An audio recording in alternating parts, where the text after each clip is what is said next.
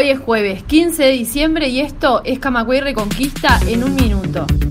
Ayer, frente al Banco de Seguros del Estado, AIBU denunció al gobierno por no tocar a los empresarios en su reforma jubilatoria y reclamó que en caja bancaria se ajuste la PCP al 4 por 10.000, como dice la ley. Las movilizaciones continuarán en Montevideo e interior. Un minuto. Más de 1.500 personas se quedaron sin trabajo e ingresaron al seguro de paro en el último mes, según informó el Ministerio de Trabajo y Seguridad Social. En noviembre, el número de personas en seguro de paro aumentó un 3,6% respecto al mes anterior. Noticias en un minuto. La coalición de gobierno se divide en torno a si solicitar o no la renuncia de la viceministra de Relaciones Exteriores. Su sector político postergó una resolución sobre este tema hasta que regrese del exterior el ministro de Ambiente y coordinador político de Ciudadanos, Adrián Peña. Un minuto. Más información en radiocamacua.ui.